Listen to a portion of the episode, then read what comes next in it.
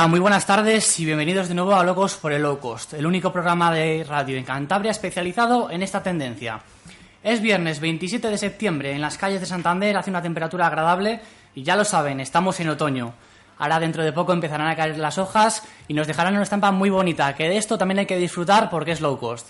Son las 7 de la tarde y están escuchando más radio en el 89.1. Estaremos con ustedes la próxima hora de radio Andrea Elegido, que ahora mismo está preparando una ruta en bicicleta. Hablaremos en el programa sobre este medio de transporte. Leticia Calderón, ¿qué tal Leticia? Muy buenas tardes, Pachi. Viernes, viernes, empezaremos con fuerza. Por fin, por fin ya es fin de semana y con ganas de contaros que tengo muchas cosas. Y quien les habla, Pachi Ramos. En el programa de hoy hablaremos con Román Palacios, el presidente de la Asociación Cantabria con Bici, sobre los beneficios de este medio de transporte, las precauciones que se deben de tomar cuando se circula por la carretera y nos explicará un par de rutas para hacer cicloturismo por nuestra región. Leticia Calderón nos contará los mejores trucos de belleza caseros. La semana pasada nos contó remedios centrados en la cara. ¿De qué nos vas a hablar hoy, Leticia? Pues ya que la semana pasada me centré así un poco en nosotras, sobre todo las chicas, pues hoy traigo un poco para todos. Traigo para nosotras, aprovechando esos polvos que se nos rompen, que compras, se te caen al suelo y dices es que ya no quedan igual. Y para los chicos como desodorante y bueno, más cosas que ya las iré contando. Vale, muy bien. Tony Lodeiro, autor del libro Consumir menos, vivir mejor, nos contará su particular estilo de vida, centrado en el consumo responsable. Lodeiro nos hablará de los beneficios personales de consumir menos y de la importancia de escoger bien dónde comprar los productos.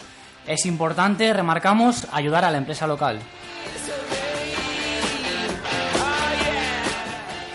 Andrea Elegido nos contará los mejores planes para disfrutar del fin de semana con el menor presupuesto posible. Escapadas, conciertos, de todo un poco. Y ya lo saben, como va a estar eh, hoy haciendo una ruta en bicicleta, nos contará la equipación y todo que tenemos que llevar. Y ya por último hablaremos con José Ignacio Aguirre, secretario de la Asociación Cultural Tegea, sobre el Museo Etnográfico del Valle de Villaverde, donde podrán conocer cómo era la vida de sus habitantes hasta poco antes del inicio de la Guerra Civil Española. Siete y cinco minutos les dejamos ahora mismo con Venecia de Hombres G, canción muy bonita y volvemos en nada, en un par de minutos.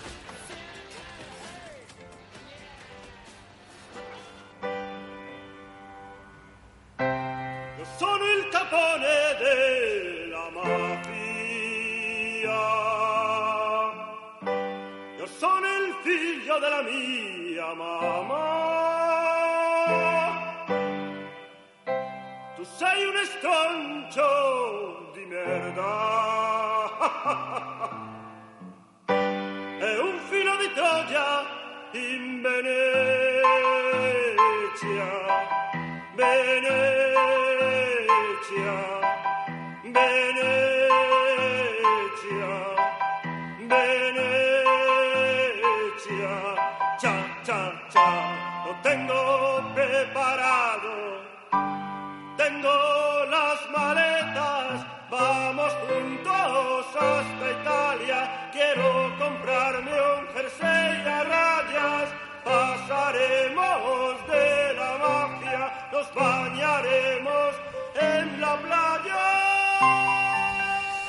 Hombre, pues hasta Italia todavía no, porque el, presupuesto nuestro es más bien escaso, ¿no? Pero bueno, de momento, para ir a la playa nos da. Empezamos con la sección 5 consejos 10, donde ya lo saben, intentaremos que ahorren dinerito en el día a día. ¿Cómo lo intentamos? Pues cambiando un poco los hábitos de saludables y de vida que tienen ustedes.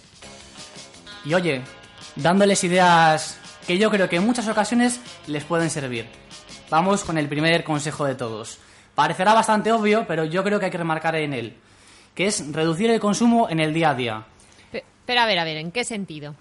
En todos los sentidos, Leticia. Yo te hablo desde, mira, desde eh, la comida, por ejemplo, no, no atiborrarse. Sí, en ese sentido sí. Luego depende mucho de lo que coma. Yo tengo amigos y amigas que comen poco, luego otros que son más comilones. A ver, a ver si me pillas por dónde voy yo. Yo te hablo, por ejemplo, de las máquinas de vending. Eh, yo, yo vivía en una residencia de estudiantes ahí en Bilbao, teníamos máquina de vending. Ahí nos gastábamos un verdadero pastón en el día a día. En la gula. No en, en la comer. gula. A En eso lo te que voy. llamamos gula de me apetece coger ahí una chocolatina, una palmera, me apetece hoy. Eso es. Vale. Todo lo que es el tema de, de comprar cantidades ingentes de ropa, que muchas veces no nos hacen falta, que lo tenemos ahí aparcado en el armario y, y ni lo utilizamos.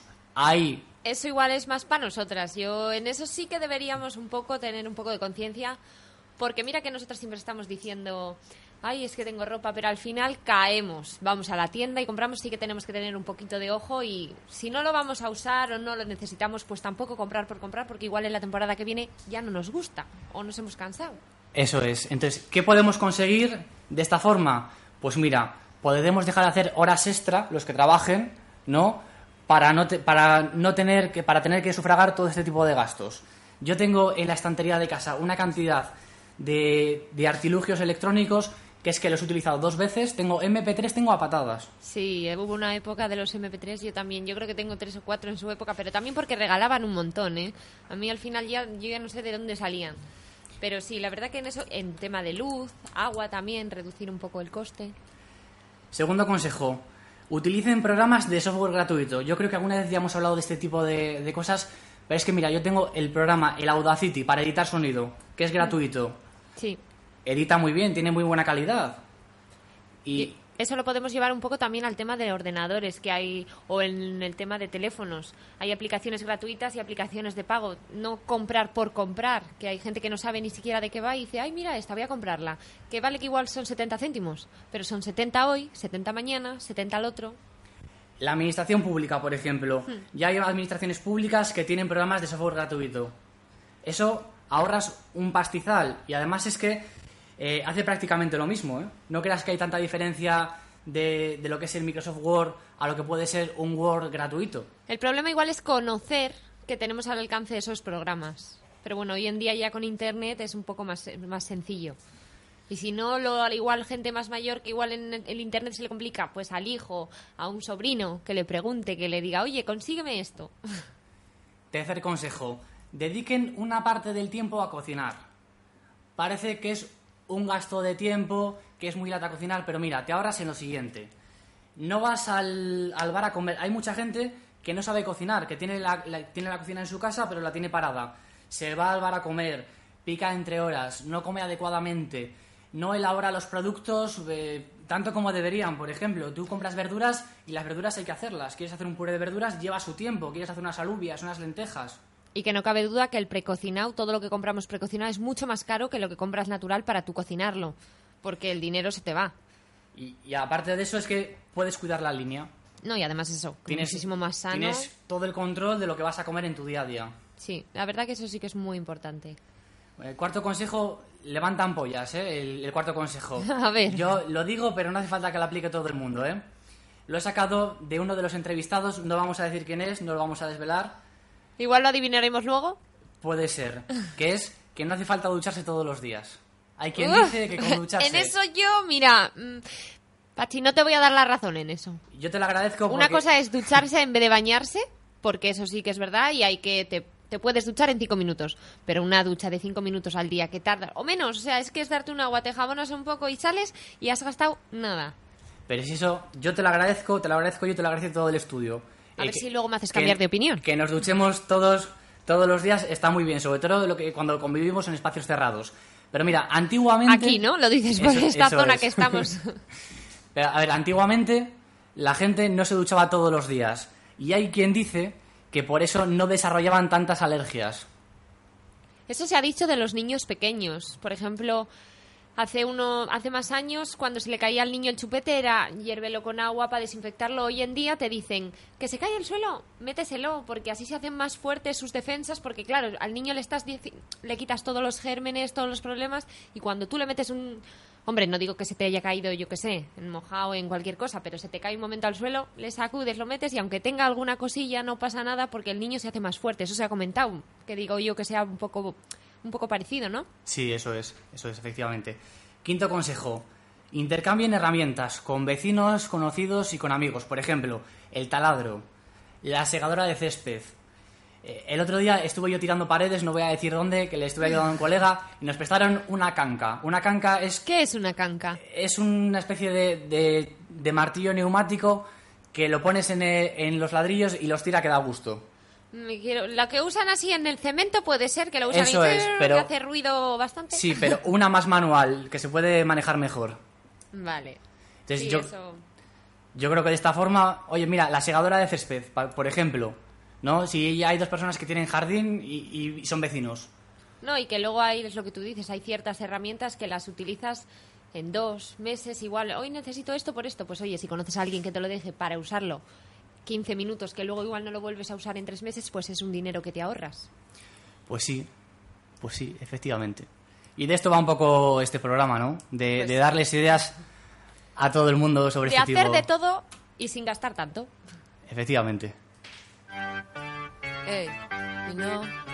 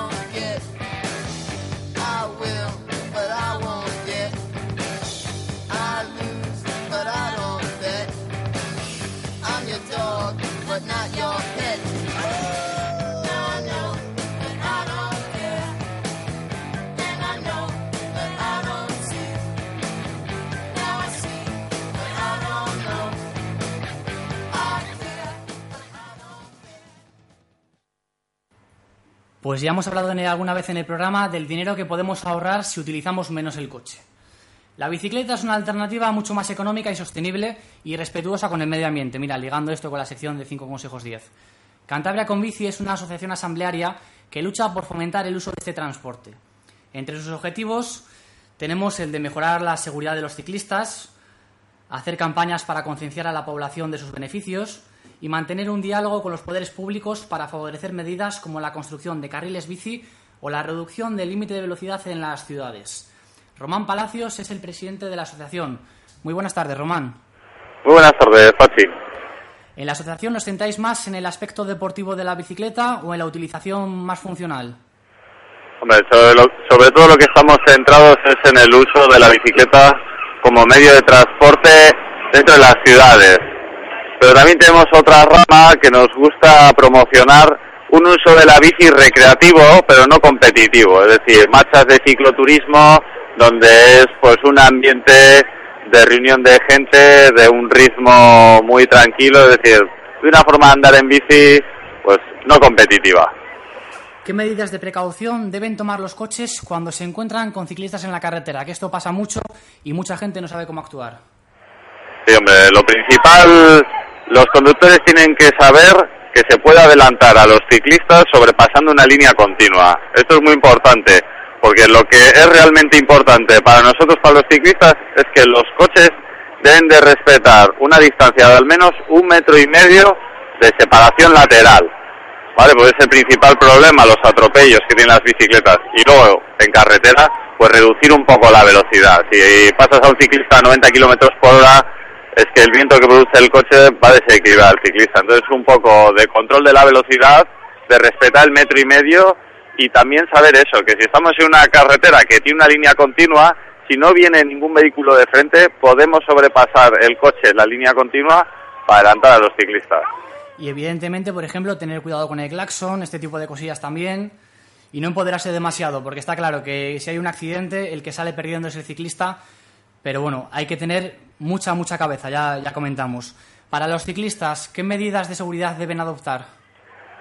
Pues en ciudad fundamental, cuando llega la noche ir bien iluminado y luego ser muy precavido pues como cuando vas en moto. Tienes es importante mantener una posición digamos si vas por una calle, una carretera con tráfico, no puedes ir a un ritmo de paseo. Tampoco es una competición, pero está bien llevar un ritmo vivo y estar muy atento a las posibles puertas de los coches que se pueden abrir, que eso ves pues los intermitentes que tienen los coches o las señales que te avisan que es posible que salga un coche para no estar en su línea de trayectoria. Luego señalizar muy bien todas las maniobras con los brazos cuando te vas a, a desplazar a mano derecha, a mano izquierda. Sí. Respetar las señales de tráfico, pues tanto los CEDAS, los stop como, como los semáforos. Sí, y luego en general Román, eso, ser consciente en los cruces que el débil eres tú. Entonces tienes siempre que presuponer que se van a saltar un stop, un coche o lo que sea. eh, ¿los ciclistas pueden ir de dos en dos por la carretera? Sí, sí, es perfectamente legal. Eso se- esa norma es una norma de seguridad para evitar sobre todo eso, que los coches adelanten a un ciclista cuando no hay hueco, de tal manera que si van dos en paralelo, obligas de alguna manera al coche a tener que esperar detrás para adelantar cuando haya pues el suficiente espacio y que no venga ningún coche de frente. Sobre todo, esa es una medida que, que ya la tomaban los ciclistas para su propia seguridad y afortunadamente pues la DGT lo permitió que permitió que eso fuera legal. Sí, pues mira, esto ahí lo dejamos porque es importante que la gente sepa que si los ciclistas van de dos en dos por la carretera, pueden hacerlo. La semana pasada fue la Semana de la Movilidad Europea. ¿Qué actos organizasteis desde Cantabria con Bici? Pues nosotros desde la asociación hicimos un programa de actividades variado. Hicimos pues una presentación de un viaje en bici, de una aventura fantástica desde Santander a Pekín que hizo Chema La Hidalga.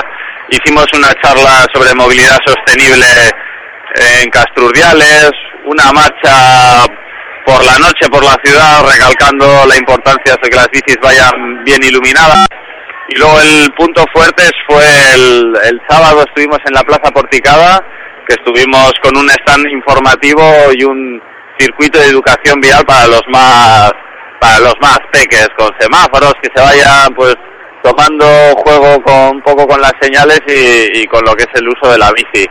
Y en este mismo stand nos dedicamos eso, lo que habéis dicho, lo que has dicho tú al principio, a tener un poco recoger firmas para conseguir que las ciudades en los núcleos sea 30 kilómetros por hora y repartir pegatinas para que en los coches coloque la gente ese metro y medio de respeto para ganar más seguridad. Ahora vamos a hablar un poco de lo que es eh, el ciclismo y el turismo, y concretamente, concretamente más el cicloturismo. ¿Por Cantabria hay alguna ruta atractiva para hacer en bicicleta? Sí, por nuestra provincia, digamos, a nivel internacional, el paso del Camino de Santiago del Norte, pues los cicloturistas europeos es una ruta muy seguida, ¿vale? Digamos que en, España, en Cantabria, no hay tanta afición a ese cicloturismo en el que tú te llevas en la mochila a las alforjas y atravesar un territorio, ¿no?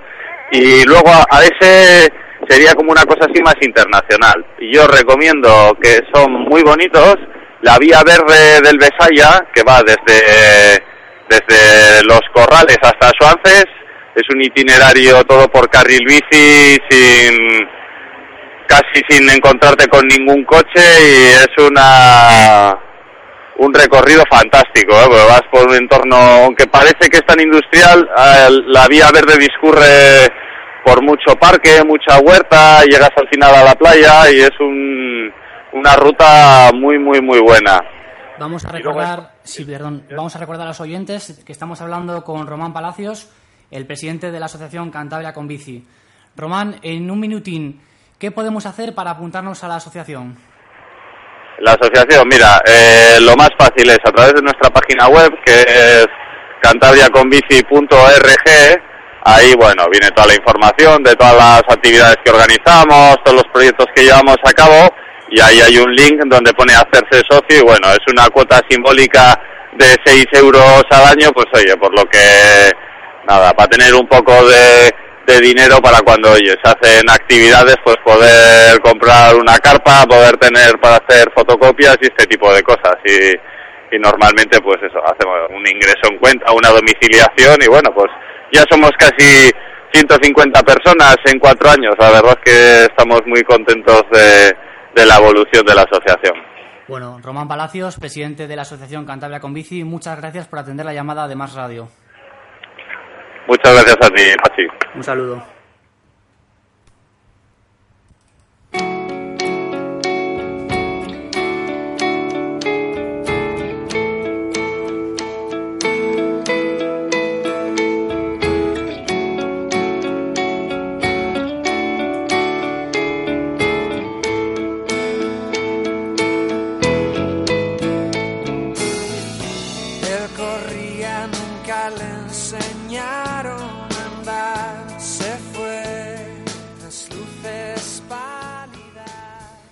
La dejo un poco puesta porque es que me gusta mucho la canción, en serio.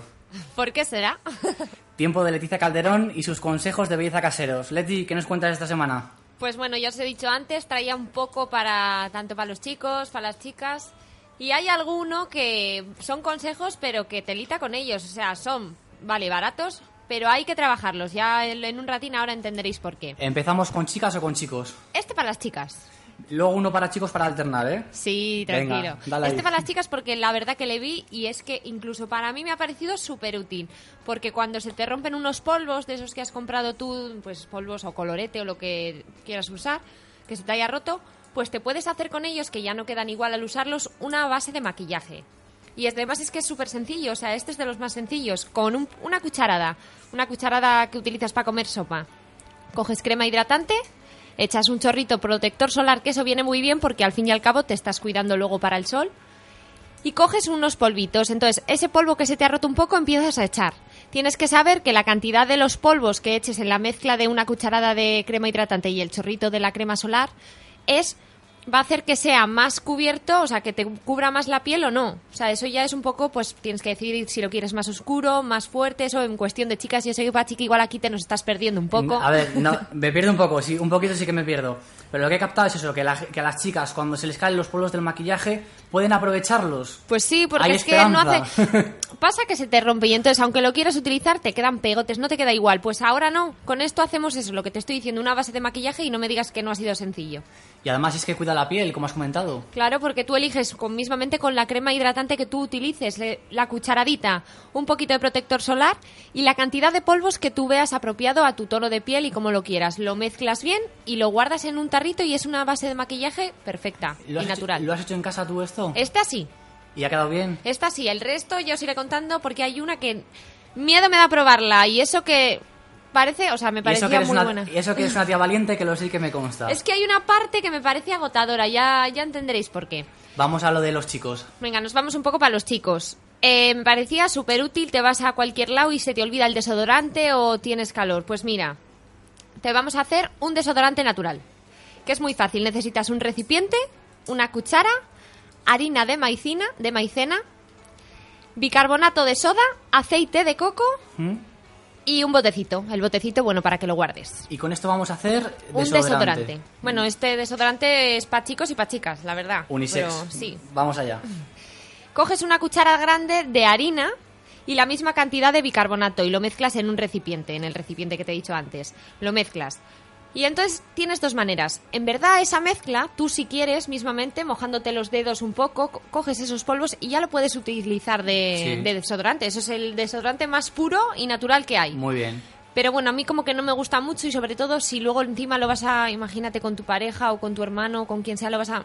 No me gusta el hecho Sí, de que de, lo cojas de ahí. compartirlo de esa forma. Entonces tenemos otra manera, crearlo en crema, que es como un poquito más limpio. Hmm. Entonces lo que haces es simplemente a esa mezcla de lo que te he dicho del, la- del bicarbonato y de la harina de maicena, pues le añadimos aceite esencial de lavanda, pero bueno, que puede, con que sea aceite esencial te vale. Puede ser de lavanda o de lo que te del tienes que elegir el aroma que más te vaya contigo y que más te guste. Y aceite de coco. El- tiene que ser puro. Y por lo que yo he estado leyendo, este aceite tiene que ser puro, entonces tiene que estar en sólido. No puedes, si tú te encuentras un aceite de coco, pero que venga líquido, no es puro.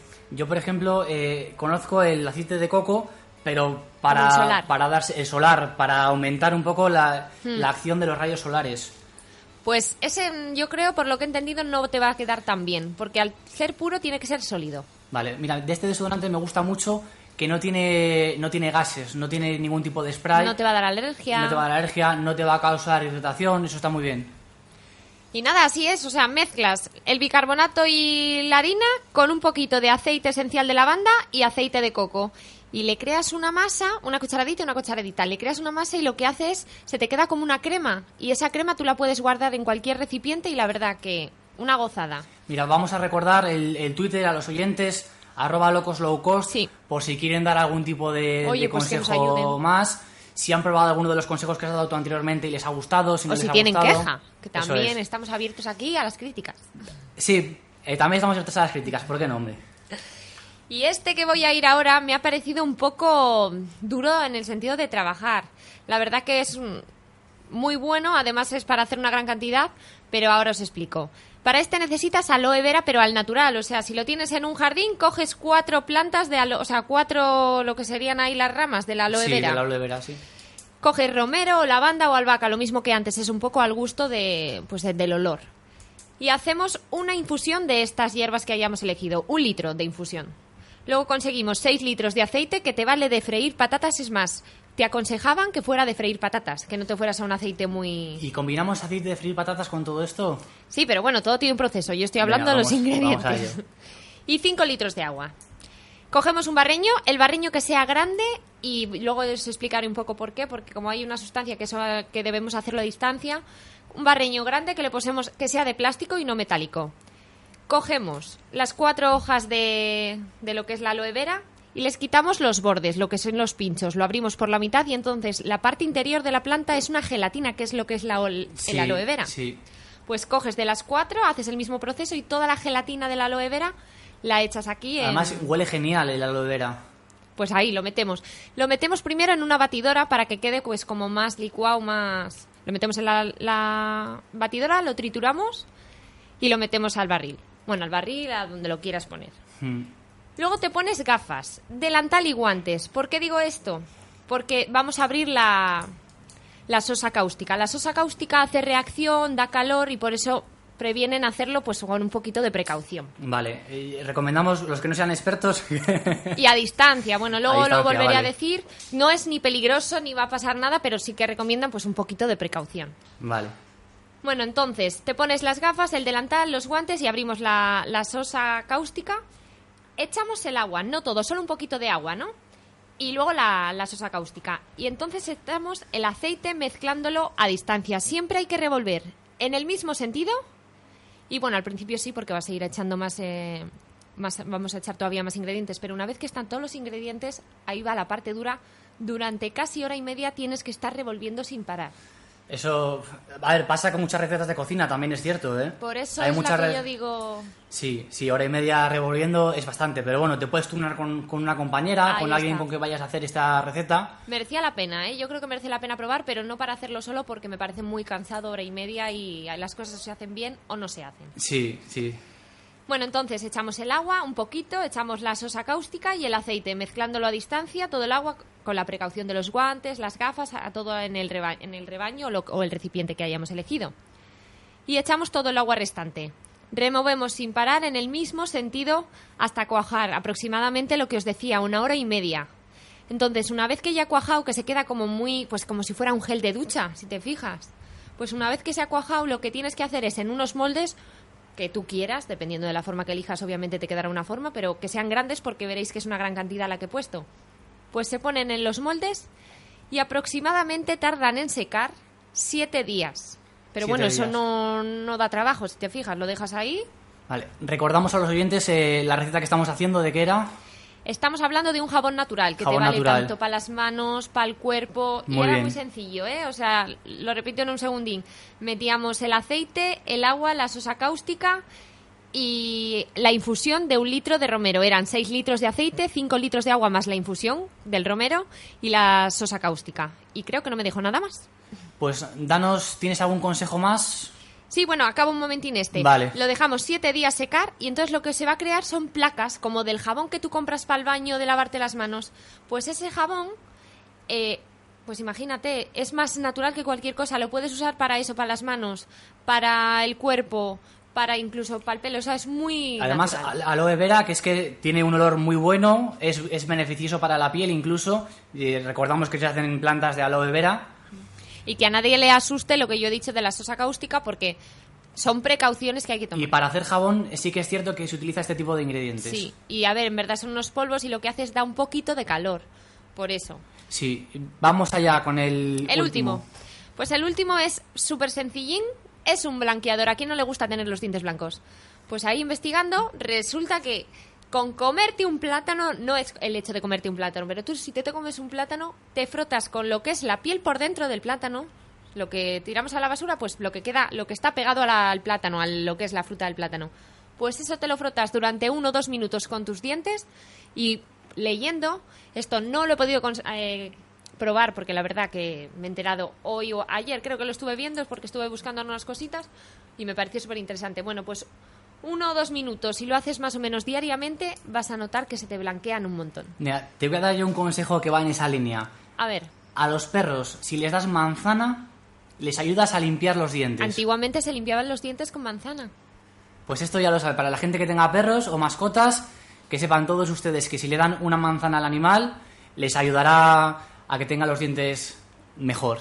Pues eso es lo que os he traído. ¿Qué te ha parecido, Pachi? Pues muy bien, me ha gustado mucho. A blanquearnos todos. y a limpiarse y todo. Ahora vamos a hablar con una persona muy interesante, porque podemos estar más o menos de acuerdo con su estilo de vida, pero lo que es seguro es que se ha molestado en buscarse un criterio propio respecto a la sociedad de consumo.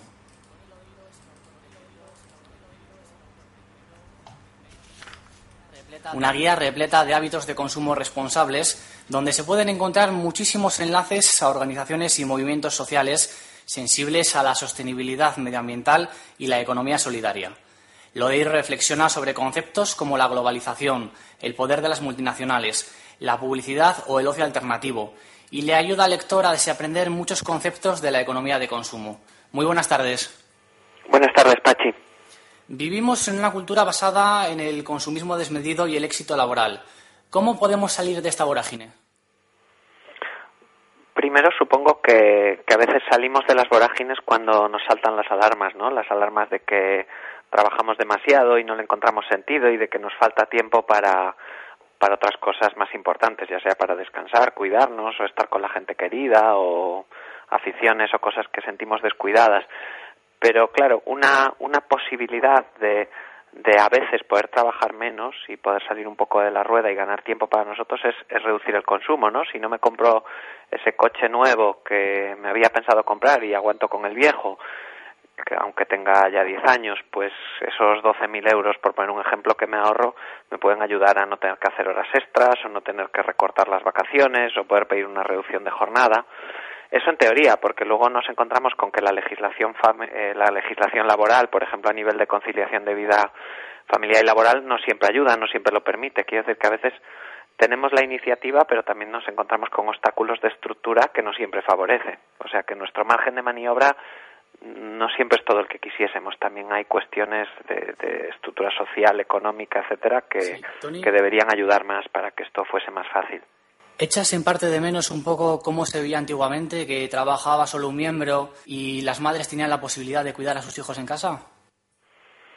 Es una pregunta compleja, ¿no? Pero quiero decir que la opción de que, se- de que solo trabaje un miembro de la familia es interesante, sea, sea la madre o sea el padre, ¿no? Porque los tiempos han cambiado y los padres también nos implicamos más y asumimos otro, otro papel, ¿no? En cuanto a la crianza o, o los asuntos del hogar. Pero quizás lo ideal o lo ideal sería que hubiese flexibilidad de modelos no que, que tanto que pudiese haber familias en las que eh, la- si hablamos de parejas que, que las dos las dos partes de la pareja hiciesen media jornada como como familias en las que pudiese uno trabajar otro no que esto se pudiese ir alternando no quizás el el mercado laboral, la legislación laboral no tiene toda la flexibilidad ni favorece los, las reducciones de jornada, eh, las excedencias y todo esto que hablamos de poder de poder centrar la, la vida no solo en el trabajo, ¿no? Y luego no haber de compensar este sobreesfuerzo, pues como he estado trabajando Sí, Tony, como una bestia todo el año, ahora me tengo que ir, de- el mes que tengo de vacaciones, me tengo que gastar todo ese dinero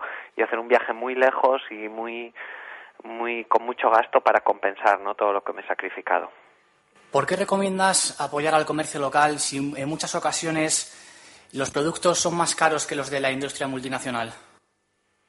Bueno, son más caros, eh, sí, a veces sí, eh, pero pero tenemos que ver que de cada euro que nos gastamos en un pequeño comercio, en un comercio local, 80 céntimos se quedan en el barrio, en la ciudad o en la comarca, pero de cada euro que nos gastamos en una gran superficie o en, una, o en un supermercado que es propiedad de una multinacional, seguramente 80 céntimos se van se van muy lejos y 20 céntimos solo redundan en nuestro entorno más cercano. Un dato muy interesante es que por cada gran superficie, por cada puesto de trabajo creado en una gran superficie, por ejemplo un IKEA, se destruyen seis en el comercio tradicional. O sea que a veces nos dicen, sí, es que este IKEA creará 3.000 empleos, sí, pero ¿cuántas mueblerías cerrarán? ¿Cuántas? Entonces, quizás a corto plazo no sale más barato, pero cuando se destruyen empleos, cuando se, se empobrece nuestro entorno, cuando la industria emigra a la China, a la industria textil y tantas otras que han emigrado a la China y nos vemos sin puestos de empleo, con la economía desmantelada, quiero decir que a corto plazo quizás podamos ahorrar un poquito, pero los resultados globales son catastróficos para nosotros como sociedad, como, como trabajadores y trabajadoras, como posibilidad de generar empresas propias y de competir con esos gigantes. Es pan para hoy, hambre para mañana. Sería algo así, sí, sí, sí. ¿Por qué son más caras las verduras ecológicas y por qué recomiendas su consumo? Bueno, la recomendar su consumo está claro, ¿no? Tanto porque son más saludables para la persona, al no tener restos de, pesticidas o tener pesticidas más saludables, pesticidas de, de origen natural, etcétera, eh, como por sus beneficios para el medio ambiente, ¿no? Para el cultivo, para las personas que trabajan en el campo y, y para, para la sostenibilidad de la tierra, etcétera. ¿Y por qué son más caras? Pues bueno, nuevamente se mezclan asuntos entramos en asuntos de macroeconomía y de política, ¿no? Por un lado, la política agraria común, que es la legislación agraria de la Unión Europea, favorece las grandes explotaciones con de muchas hectáreas muy intensivas en maquinaria, etcétera, etcétera, en gasto de combustible, que no son habitualmente las más habituales en agricultura ecológica. Por otra parte, está una cuestión de economías de escala. Todo producto minoritario eh, sale más caro. ¿Por qué? Porque no es lo mismo que un productor de naranjas salga con su camión de su campo de Valencia y deje dos cajas en esta pequeña tienda, cuatro cajas en esta otra, en el pueblo de al lado cuatro cajas y dos, que, que, que productos de consumo más masivo, de, de mayor escala, pues que para un productor pues que salga y descargue todo el camión en, en, una sola gran superficie, ¿no? Pues multiplica su trabajo en hacer contactos comerciales, en tener que emitir facturas, en, quiero decir que, que los productos más minoritarios por su menor escala cuando comienzan y hasta que no se masifican, pues, pues pagamos el precio de la menor escala de distribución también. Al inicio del libro reflexiona sobre la dificultad de adoptar el estilo de vida de consumo responsable. ¿Qué alicientes has encontrado tú en el camino para continuar con este estilo? Sí, yo creo que se trata, por un lado, de, de coherencia y no en el sentido de obligación moral, ¿no? Que, que me obliga a hacer algo que me resulta sacrificado para para satisfacer mi ego, ¿no? Sino en el sentido de la satisfacción que nos da el hecho de ir viviendo en armonía con nuestros valores, ¿no? Porque si haces una encuesta en la población sobre valores, pues suelen salir, pues, ¿qué es lo más importante para ti? Pues la familia, el medio ambiente, la salud, etcétera, ¿no? Pero si luego miramos a veces nuestras prácticas cotidianas, pues se nos va el tiempo y el dinero en trabajar, en, compra, en ir de compras, en Quiero decir que, que cosas con las que quizás no estamos tan de acuerdo, no nos parecen tan importantes al final por inercia, por influencia de la publicidad, porque es lo que hace todo el mundo, son las que se llevan muchos esfuerzos, ¿no? Entonces, el incentivo es un proceso de deliberación y de ir poniendo lo importante en primer lugar, pues eso, la familia, el descanso, la salud, eh, esto, ¿no? Y, y también creo que nos abre a, es interesante, el hecho de, del consumo consciente en el sentido que nos abre a personas, ¿no? En el, la medida en que entramos en una asociación de consumidores de productos ecológicos en una tienda de comercio justo, en todos los circuitos alternativos, vamos conociendo personas nuevas, nos vamos abriendo a actividades, a conocimientos y se enriquece mucho como personas, ¿no? Es difícil encontrar que nos pase algo interesante en el Carrefour, ¿no? O que conozcamos a alguien interesante, pero en Pues cambio, sí. en otros circuitos en un mercado de intercambio, en, en una asociación de consumidores. en- es, es más fácil que conozcamos otro tipo de gente, que, que nos abramos a, a nuevas ideas, a nuevas maneras de ver el mundo. Sí, vamos a recordar a los oyentes que estamos hablando con Tony Lodeiro, de, autor del libro Consumir menos, vivir mejor.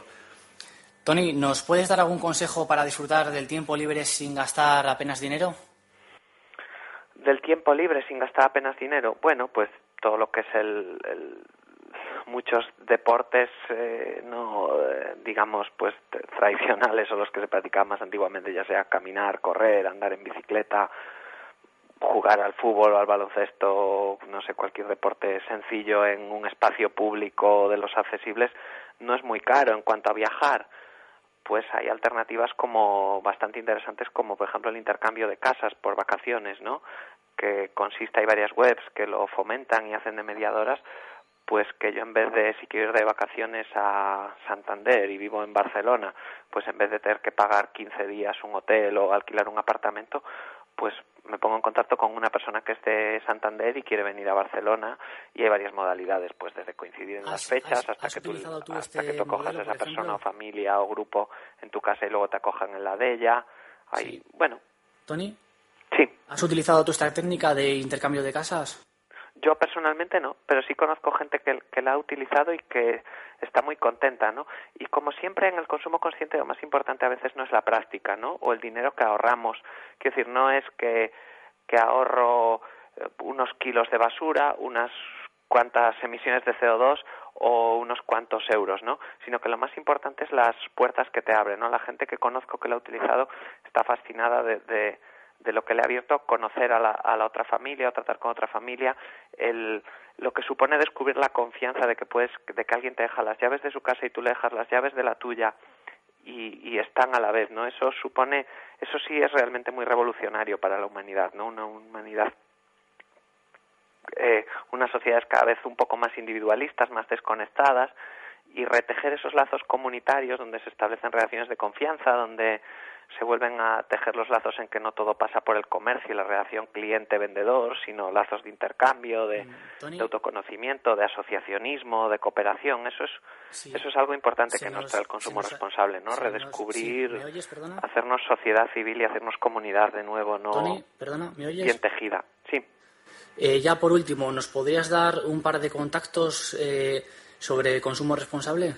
Sí, por ejemplo, una puede ser esto, el libro que yo he escrito, Consumir menos, vivir mejor, que aunque ya tiene unos años sigue siendo un poco como libro, un poco la, la mejor referencia y se puede encontrar a través de Google, se entra en la web y se puede tanto descargar en PDF como encontrar en cualquier librería o biblioteca, que si no la hay se puede pedir.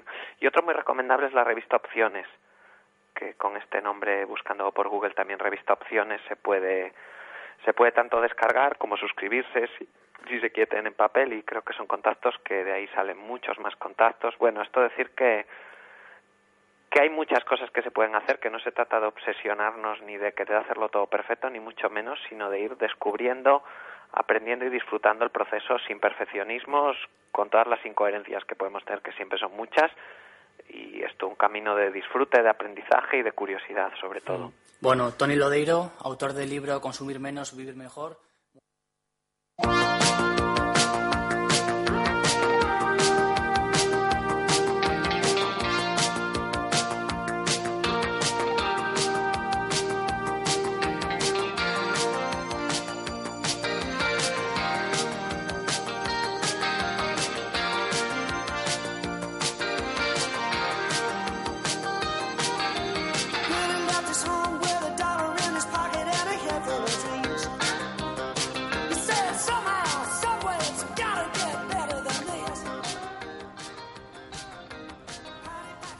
Andrea Elegido, ¿desde dónde tenemos el placer de hablar contigo?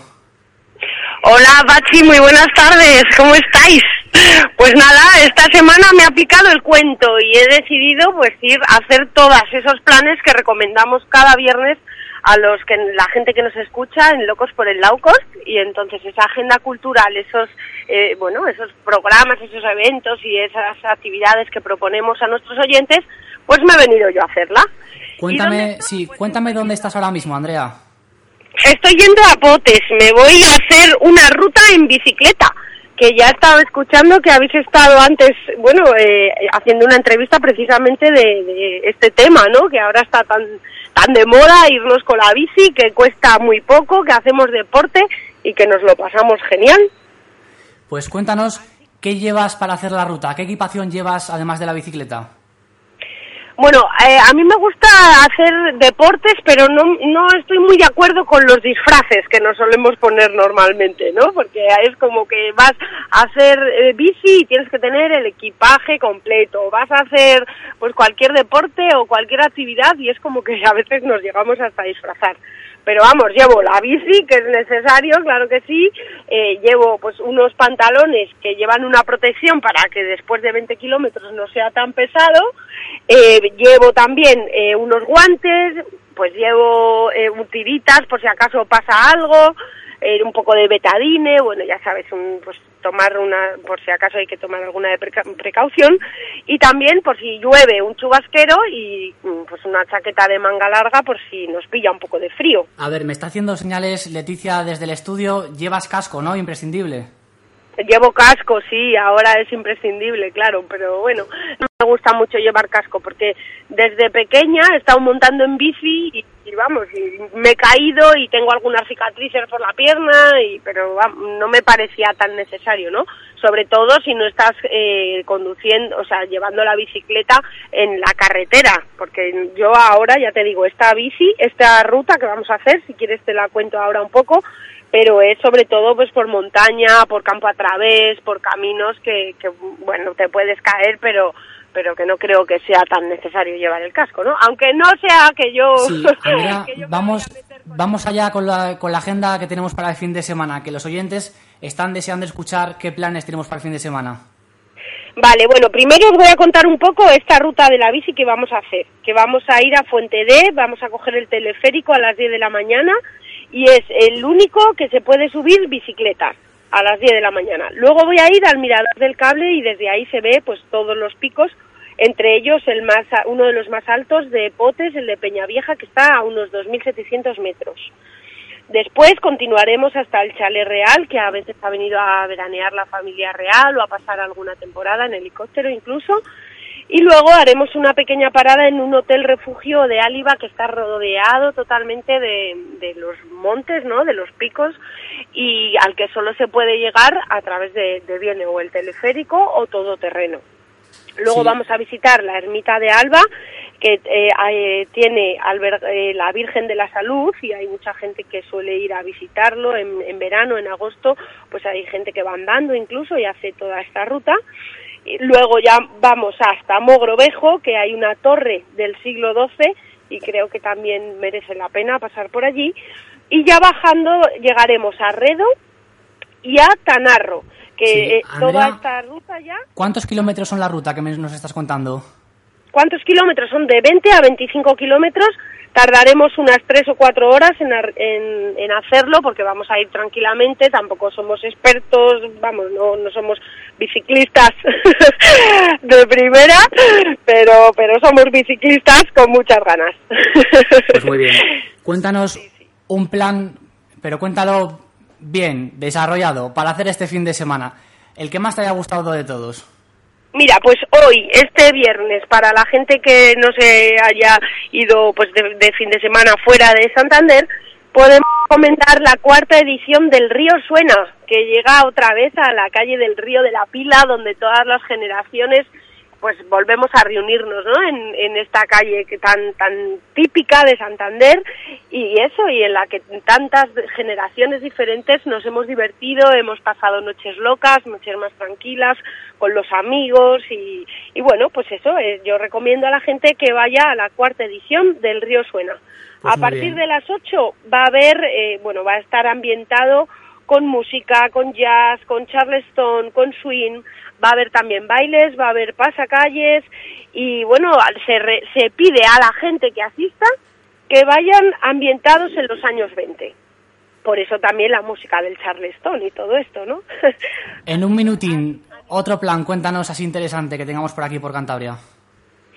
Bueno, puede- yo eh, para el sábado también hay una exposición que se llama Universo Fascinante, el cosmos a través del Observatorio Europeo Austral, que bueno, es en la Biblioteca Central de Santander, en la sala polivalente. Y va a haber también visitas guiadas, va a haber conferencias. De conferencias va a haber el día 2 de octubre, 8, 10 y 17 de octubre. Y una de ellas, la que más me ha llamado la atención, se llama Galaxias, las ciudades donde viven las estrellas son exposiciones de fotos y a través de, la exposición de fotos de todas las conferencias y los expertos que nos guiarán en estas visitas, pues podremos acercarnos un poco más al universo, ¿no? Al universo fascinante y seguro que podremos aprender cantidad de cosas. Bueno, pues Andrea, muchísimas gracias por estar con nosotros en el programa y que pases un buen fin de semana. Muchas gracias a vosotros, espero que disfrutéis y la semana que viene os sigo contando qué tal qué tal fue toda la excursión y a ver si nos animamos y pronto hacemos otra, otra por otro sitio de Cantabria. Buen fin de semana, un abrazo compañeros. Igualmente, hasta luego.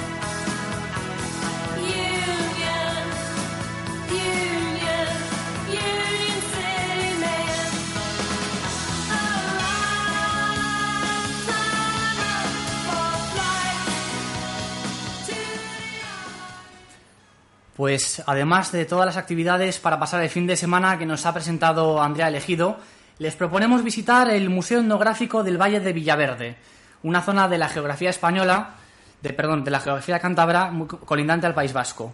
Por el módico precio de un euro podrán conocer cómo vivían las personas del valle hasta poco antes del inicio de la Guerra Civil. De esta, desde su forma de ganarse la vida, ya les adelanto que el carbón fue una de sus principales fuentes de ingresos, hasta sus costumbres, su vestuario o cómo construían las casas. José Ignacio Aguirre es el secretario de la Asociación Cultural Tegea. Muy buenas tardes. Hola, muy buenas tardes. El museo se abrió en el año 2001, después de las obras de acondicionamiento de las instalaciones. ¿Cómo es el edificio? ¿De qué año data? ¿Y cómo pasó a formar parte del patrimonio del pueblo?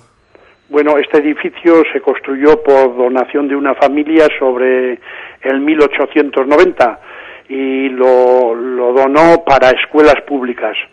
Consta de un módulo central de tres plantas, que eran la sala de reuniones de los maestros y las viviendas, y luego adosados dos pabellones lineales a izquierda y derecha, que eran las aulas para niños y niñas, porque en aquella época estaban separados eh, lo- los niños de las, de las niñas. ¿Qué herramientas podemos encontrar allí, tanto utensilios de trabajo como de costura o cocina? Bueno, eh, hay diversas zonas. La más, el ala más importante, que era donde estaban las clases de las niñas, está dedicada única y exclusivamente al arte de esta, de esta, de este pueblo, al arte tradicional de la olla carbonera, que es la elaboración del carbón vegetal partiendo de leña madera. Luego, en los, en los módulos centrales, pues son donaciones de gente que bien o labraba madera o cantería o, o, o, o- o produ- productos del campo, luego también de miel, de mantequillas, de leche, de diversas clases de, arbola, de arbolado y, y- y de elaboraciones diversas de productos típicos de aquí. ¿Por qué se dedicaban allí a la elaboración de carbón vegetal? ¿Había algunas propiedades que, que animaban a ello? Sí, eh, bueno, Villaverde, Valle de Villaverde tiene 20 kilómetros cuadrados y, y- tiene un monte de unas 250 hectáreas. En estas 250 hectáreas eh, nace un río, el río Agüera. El río Agüera nace en Valle de Villaverde, en, en lo que es los montes de Tegea, y después de 18 kilómetros desemboca en el Pontarrón de Guriezo, en la ría en, en- en- en la ría de, de, de Oriñón. Sí, perdón. Entonces, claro, Eh, José Ignacio, en, estos 18 kilómetros, antiguamente se establecieron diversas ferrerías. no Y la ferrería, un- Sí. su combustible en aquellos años era el carbón vegetal. No te digo muy bien, ¿está lloviendo mucho por esa zona? No, no, no, no, está cambiando el viento del sureste al norte, pero de momento no ha empezado la tormenta. ¿Nos puedes explicar cómo se hace una olla carbonera? Bueno, una olla carbonera, pues el primer paso es seleccionar la madera, para eso se selecciona en los meses de invierno, cuando la savia de los árboles eh, está muerta, entonces se hace trasmochos, podas, hay que seleccionar bien la madera, porque claro, son maderas nobles muy duras, tipo roble, encina, borto, madroño, eh, que, que su crecimiento tarda unos 40 años en ser maderables.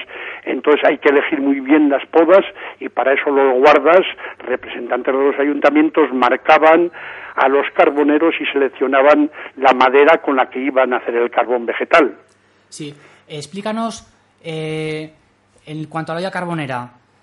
El, el- sí, perdona, el, el carbón no se quema, se cuece, ¿no? y luego ya se hacían unos módulos de 80 centímetros a un metro, eh, se ponía un palo vertical, se apila perfectamente eh, haciendo un cono la madera, suele llegar igual hasta 5 o 6 metros de diámetro, o sea, 18 o 20 metros de desarrollo en la, en la base y en la cúspide acaba en punta. Una vez de apilar- bien apilada la madera, se le pone el hecho o céspedes y luego se hace un horno alrededor de todo eso, ¿eh? un horno que aísle del exterior, del oxígeno exterior, del aire a la leña, porque al final hay que hacer una combustión incompleta, es decir, controlar la entrada de oxígeno para que la carbonera, la olla, no se apague y, y a la vez que no arda, eh, tiene que ser cocer, cocer la madera. A eso, a eso iba yo, eso es, efectivamente. Es una técnica que, que es digna de admirar, ¿eh? Bueno, José, José Ignacio, se nos acaba el tiempo, tenemos dificultades, no se oye correctamente, pero muchas gracias por estar con nosotros. De nada. Un saludo. Bueno, un saludo hasta luego.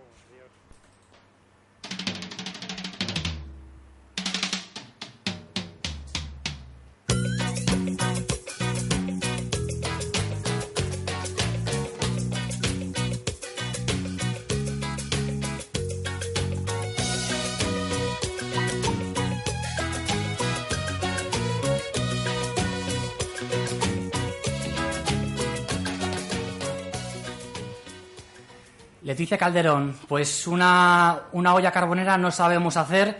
Lo que sí podemos aprender hoy a hacer es una cerveza casera. Sí, una cerveza casera que ya os dije que había algunas cosas que llevaban mucho trabajo y estos son unos 15 pasos. O sea, va a salir bien la cerveza, pero hay que trabajar en ella, ¿eh? Hay que darle duro.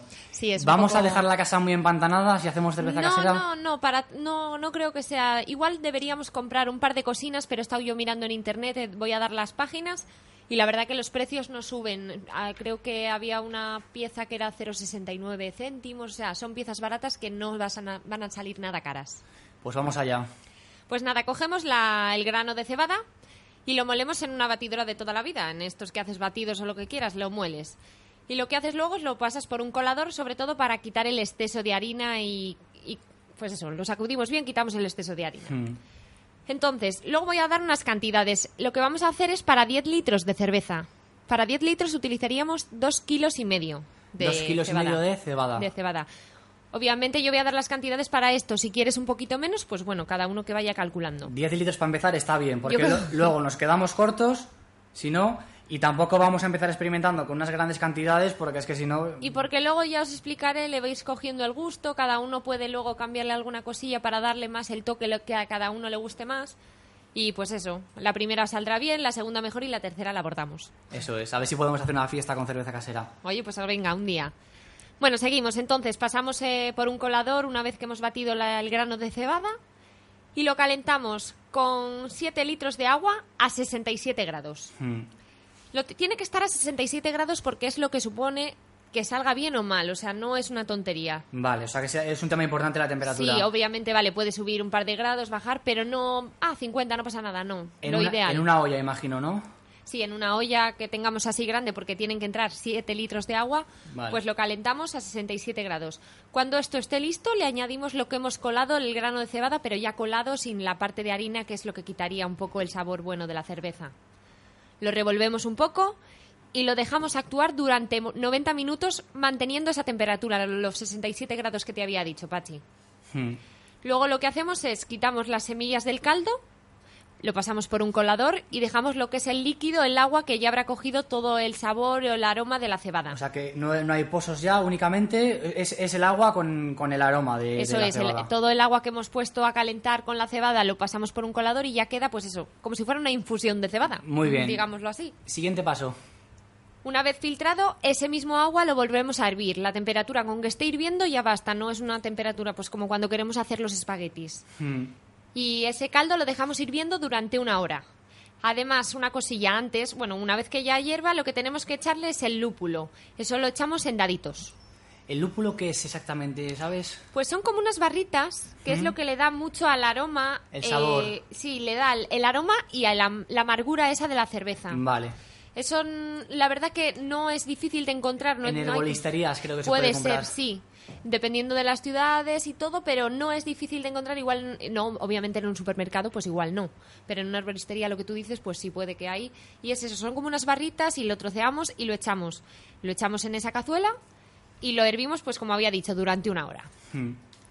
Luego lo que hacemos revolvemos y una vez concluida esta hora de que lo hemos dejado calentándolo con el lúpulo, lo enfriamos rápidamente. ¿A qué me refiero rápidamente? Pues por ejemplo, lo podemos hacer, lo ponemos en el fregadero, ¿Sí? ponemos agua en la misma cazuela, lo ponemos en el fregadero, echamos alrededor agua fría y hielo. Con Entonces, hielo. O sea que tiene que ser un enfriamiento rápido entonces. Dentro de lo que cabe, sí, un poco rápido, Vale. pero bueno, un enfriamiento a temperatura ambiente. Lo que queremos es que no siga caliente después de esa hora que ya llega a temperatura ambiente. Se puede, bueno, lo que os he dicho en el fregadero, y cuando esté a temperatura ambiente lo metemos en el garrafón donde nos esté interesando. Entonces lo metemos en esa garrafa, una garrafa así que tenga gran capacidad, Sí. porque estamos hablando de una gran cantidad de cerveza. Y es la, donde decidamos es donde va a fermentar, el proceso de fermentación. ¿Cuánto tiempo hay que dejarlo fermentar? Un poquito, vamos poquito a poco, que te Vale. me adelantas. Una vez que lo hemos agregado, un poco de agua, tenemos que echar, echamos esa cantidad y como se habrá evaporado algo, le añadimos un poquito de agua hasta llegar otra vez a los 10 litros, porque eso lo que va a hacer, pues es como aligerar un poco la consistencia. Vale. Bueno, agregamos la levadura.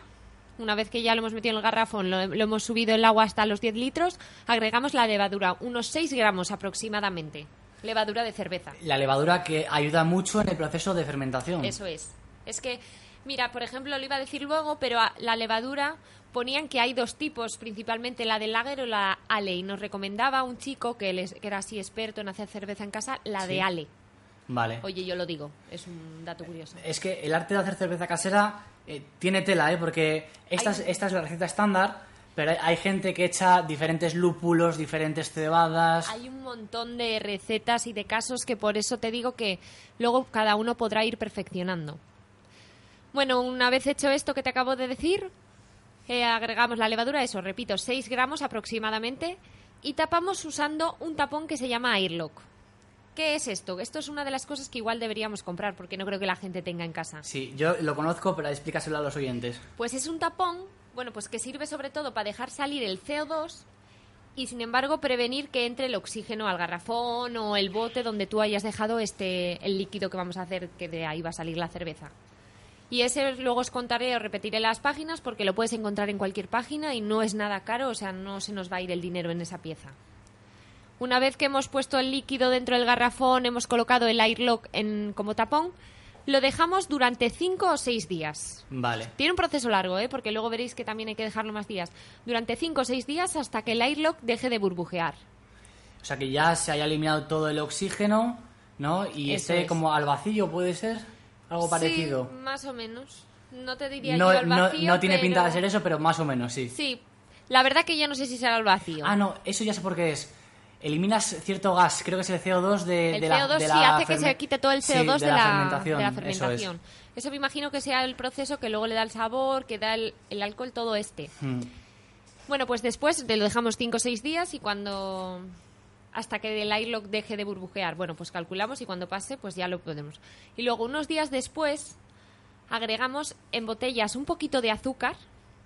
El azúcar no ponía una cantidad, porque ahí es a lo que os voy, es un poquito la cantidad, no pone que mucha, aproximadamente una cucharadita. ¿Y qué es para contrarrestar la acidez de la cerveza? Sí, y luego ya dependiendo del azúcar, pues es lo que te va a dar un sabor u otro más diferente, más al gusto de cada consumidor. Entonces, bueno, eso ya igual en la primera. Lo que aconsejaban ellos primeramente era la media cucharita aproximada, la cucharita de postre, ¿eh? la chiquitina, con la que tomamos el yogur. Hmm. Pues media cucharita de esas. Pero bueno, eso ya cada uno que luego vaya probando. Y luego sí que te ponían que lo que es muy importante, porque este ya sería el proceso definitivo, es guardarlo en esas botellas con el azúcar, pero para que no se estropee, obviamente no tiene que pasar una gota de aire. Vale. Entonces, estos chicos te aconsejaban pues tapar las botellas usando una palanca especial ¿Sí? para colocar las corcholotas vírgenes. Estas son Sí, yo eso, mira, lo he visto en una serie en, en Breaking Bad. Hay un, hay un tío que hace cerveza casera y utiliza este sistema. Exactamente, no sé si, si se llama corcholatas, lo que, lo que utiliza, y Sí, es son una. las que usan en los una bares y palan- apuestas. Eso es, es eh, para, para hacer fuerza y que quede bien sellada la chapa. Entonces te quedaría mm, lo que tú dices, ponme una cerveza en un bar y te sale el botellín con la latita, o sea, con el corcholata, que se llama así, que Sí, es sí, que se sí, llama sí. así. Pues te dicen que eso, con una palanca especial colocas que además también te venden las corcholatas vírgenes. Una vez que lo has cerrado de esta manera o de otra, pues ya tienes que esperar otros cinco o seis días y ya por fin estaría lista la Y ya cerveza. está lista. Sí, y Bueno. luego ya una cocina, decir que para la palanca, para la palanca esta especial, los corcholatas vírgenes o lo que había dicho el, el reloj ese Airlock, Sí, ¿dónde lo podemos comprar? pues eso os iba a decir, hay tres páginas que no tenían malos precios. Uno es cervezacasera.com.mx, cervezacasera.com.mx, sencillita, fermentando, más Sí. fácil, otra cosa nada, fermentando.com.mx o hazchela, haz de Haz. hacer con z, chela. Chela. Punto com. Vale. En esas tres, la verdad que tenían precios muy asequibles y entonces pues yo creo que si alguien está interesado, pues ahí lo va a encontrar muy fácil. Si algún oyente ha hecho cerveza casera, nos quiere contar su experiencia, si alguien quiere más consejos de este tipo, puede contactar con nosotros a través del, del Twitter del programa, arroba locos por el low cost. Pues ya a está. y que nos cuente qué tal. Que Ahí- nos cuente qué tal. Eso es, ahí lo dejamos.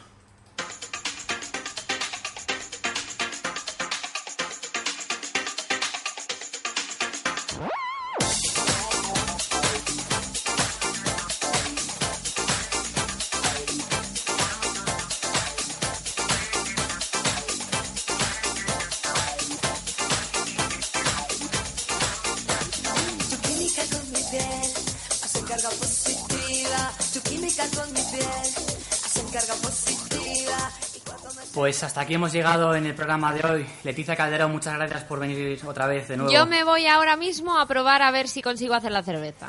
Muy bien.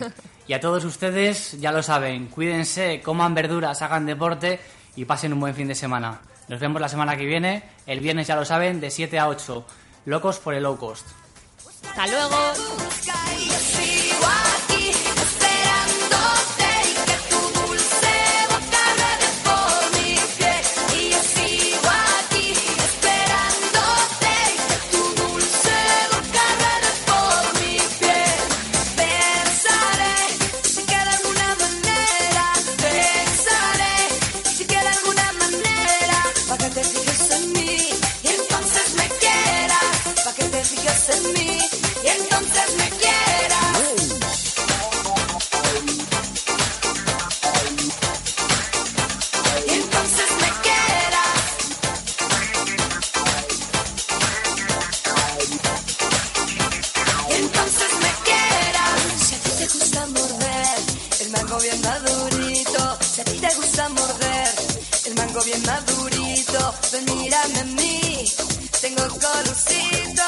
Mírame a mí,